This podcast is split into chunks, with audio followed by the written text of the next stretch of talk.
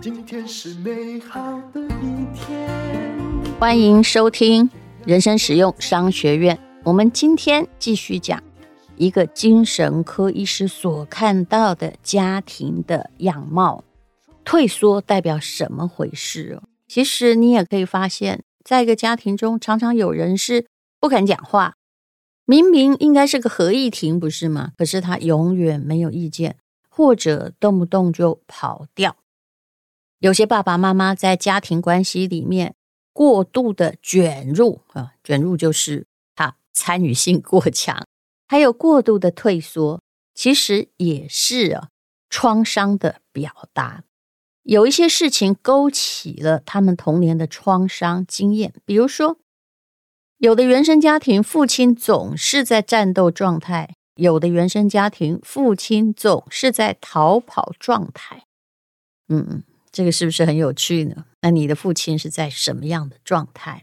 有个爸爸总是在家庭访谈的时候，就是在玩手机，或者是别人讲话时，他就一直看手机，想精神上哈把他自己支开哦。这位精神科医师就问他说：“他在孩子。”那么大的时候有什么样的事情呢？因为这精神科医师就是治疗精神有一些状况的孩童嘛。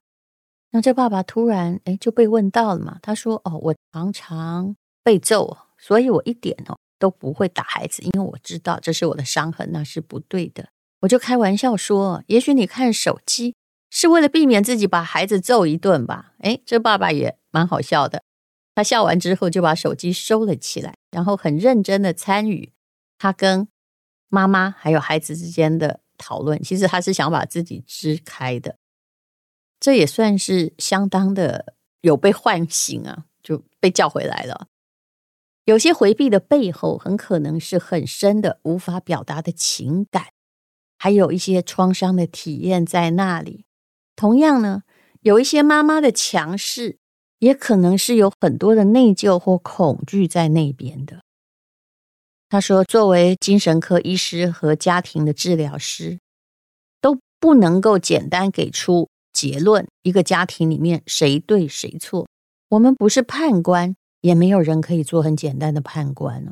父母作为成年人，既要合作养育孩子，可是也是独立的个体啊，千万不要简单的。互相指责说，都是因为你我才怎样，我都是因为你孩子才当当当当怎样啊，都是你宠坏了孩子，都是你没教他，他才会这样。有时候有些父母在治疗之初都会觉得责任在自己，非常愧疚。精神科医师他就会用尽量轻松幽默的语气跟他说：“你确定你有这么大的能耐吗？你以为？”以一己之力，一个人就能使所有的事情都这么糟糕啊？拯救世界是需要力气的，破坏世界也是需要力气的，也不是一个人可以做的，一定有共犯嘛。一开始他们可能听不懂医生在说什么，后来呢，医生就慢慢的引导他们，让他看到家庭里每一个人的贡献，这些贡献可能是正面的，也可能是负面的。但是最后会谈到，家庭是所有成员共同经营的，每个人都应该担负责任，而改变没有那么快，是一个漫长的欢乐，但是也伴随着痛苦的过程，绝对不是哦，怎么样药到病除？不过我一直觉得，不管怎样啊，我们都希望药到病除，就有一个仙丹出现，我们的世界就好了。中了一个特奖，我们就有钱了。就大家都想要好快、好快的改变。你多大了？你为什么不从童话里醒过来呢？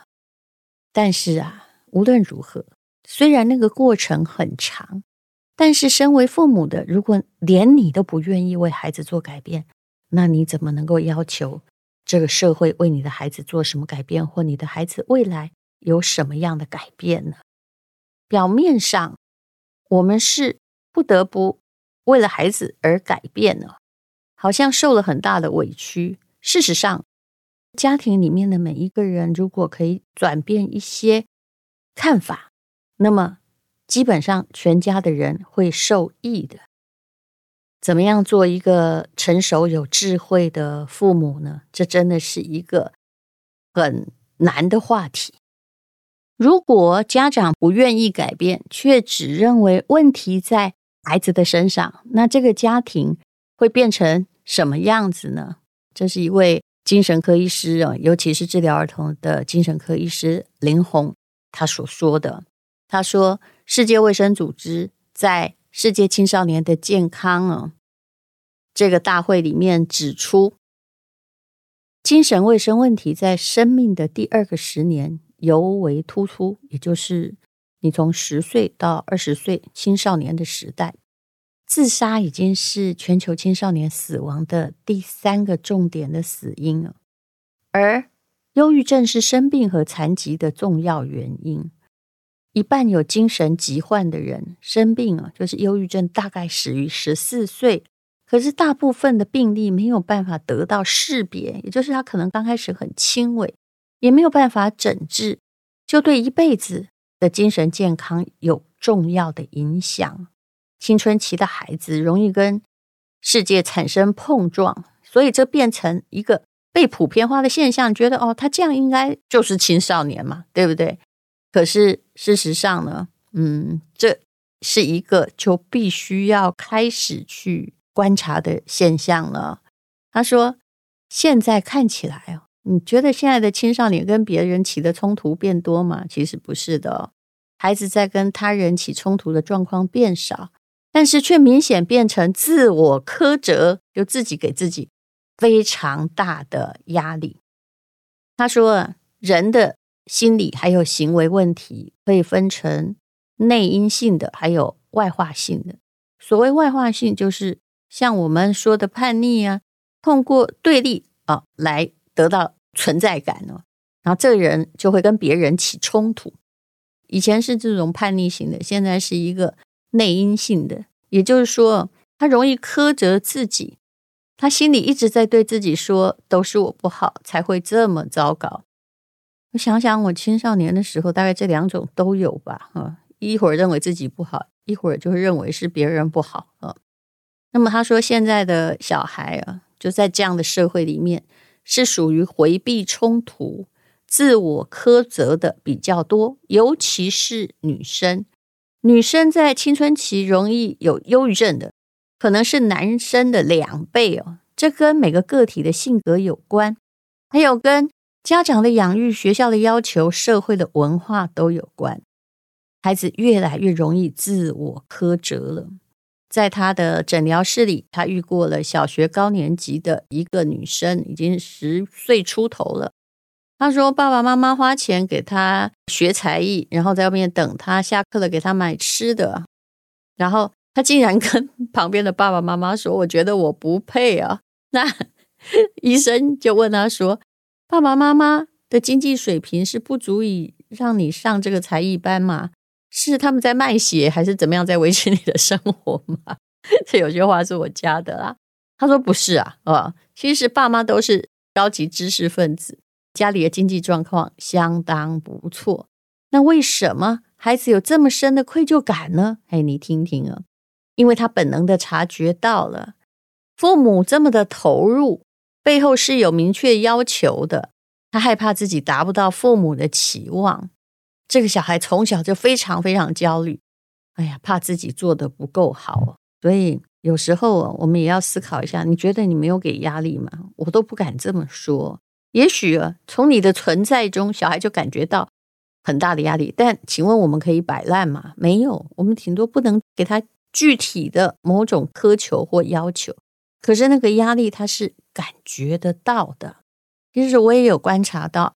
我其实从来不会说啊，你做这样不对或怎么样。但是啊，小孩是很怕错的哦，也就是他一直想要哦得到正确答案，他才想要回答你。所以他一件事情他会想很久。那当然，这也很可能是我们给他带来的压力啊。但是这位精神科医师说。有些太焦虑的孩子，就是一直想要名列前茅的。到了初中和高中，学习成绩不再优秀的时候，他就会内心崩塌，不在少数，因为家长总是要求小孩努力，然后这次考了班上第十名，呃，我虽然没说你说嗯还好，但你也没有太开心啊，就觉得哎，你这么聪明，你应该可以更好的。就算你考了第一名，也别太高兴，你就得下次还要维持哦，是不是？可见“努力”这个词是多么的含混呢？家长常常就说你可以更努力，就把孩子付出都抹煞了。所以你千万不要再跟他说你可以更努力了。然后这位精神科医师说，其实一个人的学习能力跟智商水平有关系啦。人跟人之间的智商水平其实就是啊。先天有时候决定的，那不同的人适合的学科也不一样哦。比如说呢，你万一智商没那么高，就不要跟大家去搞那个物理学，不是吗？可是家长往往不愿意看到这一点，因为我们不能承认我们生的孩子，呃，DNA 或智商有问题。你应该心里想的是，只要你够努力了，成绩一定好。而且你对于你自己的不好，你也通常在解释说。怎么解释呢？就是哎呀，如果我以前够努力的话，我一定更好。都是因为以前我家境不好，没像现在这么好。现在好了，你应该比我更优秀，对吧？那这是一个很严重的问题。那所以现在的小孩哦，也许在整个亚洲都是很僵化的教育，他们并没有办法有时间自我探索去学习，没有办法达到那个要求，就觉得天。塌了下来了，这就是家长跟小孩的问题。也许我们都会说啊，他活得快乐就好。但是你是真的这么想吗？嗯，你心里难道不希望小孩再进步一点点吗？我真的看过很多的焦虑的孩子，他的确也有一个有内在焦虑的父母。当然呢、嗯，我们家小孩成绩也不是怎么优秀啊。有时候哦，就我我承认之前我也好像失望过，可是后来我慢慢的知道，其实他跟我还是不同的灵魂，不同的个体。有时候想想看看自己，小时候书这么会念，请问现在是有真的有出息吗？没有啊，我知道我自己有很多的无能，而且我也觉得，如果大家都觉得好，你一直往那个大众认同，就是优秀嘛，优秀是指。你比别人哎，在同样的一个地盘里面，你的哎爬的楼梯高一些。请问你真的快乐吗？你有在做你喜欢的事情吗？我后来觉得，如果一个孩子哦，他如果书念不好，他可能还有更多的选择，也就是大家就不会说你要去赶热门科系啦，你可以去做你真正喜欢的事情，不要去附和这整个社会的价值观。何况啊，我说真的，AI 已经是来了，未来的世界的演化会到哪里不知道，什么的工作会被取代，什么工作会兴起，老实讲，也不是真的很知道。很可能你学了，一直比如说以现在而言好了，嗯、你可能辛辛苦苦的就学到了，呃，什么计算机啊、资讯工程啊，一直学到了。大学毕业，结果呢？诶，人家只要一个文科生，也许他去问 ChatGPT，他写出来的程式比你用你的脑写的好。那你是不是也会遇到自信心上很大的崩溃呢？嗯，我从来不会往这里想，我会想，这 AI 会帮我们解决了一些。我不用再去重新开始哈，用鸡生蛋，蛋再养鸡的这种很原始的问题，它可以让你就算不知所以然，也把你垫高到一个地方。但是你可不可以找到不是去取代 AI 的事情或打败 AI 的事哦？你可不可以找到你真正喜欢的事？也许人家把这些基础的事情都做了，你反而能够知道你自己要怎么活。好，今天其实我们讲的都是不要去顺从整个社会的价值观，而且呢，如果嗯你没有办法自我改变的话，你也不必要求孩子改变。那任何家庭的失衡都是有原因可循的。说真的，你要让他又回复一个完美也不容易。可是每一个人至少都有责任。那你对自己有责任啊！看见很多的父母，嗯、自己什么都没有办法做到，但是却又要小孩什么都做到啊，什么都比他强。我倒觉得我们不如好好的做自己吧。如果你还在你梦想的路上，我相信你的小孩哦，基本上也会觉得这个人生还挺值得活的。谢谢你收听人生实用商学院。那么在这一个过年的期间，我们就讲一些比较深层的心理的东西，希望你有所收获。今天是勇敢的一天，没有什么能够将我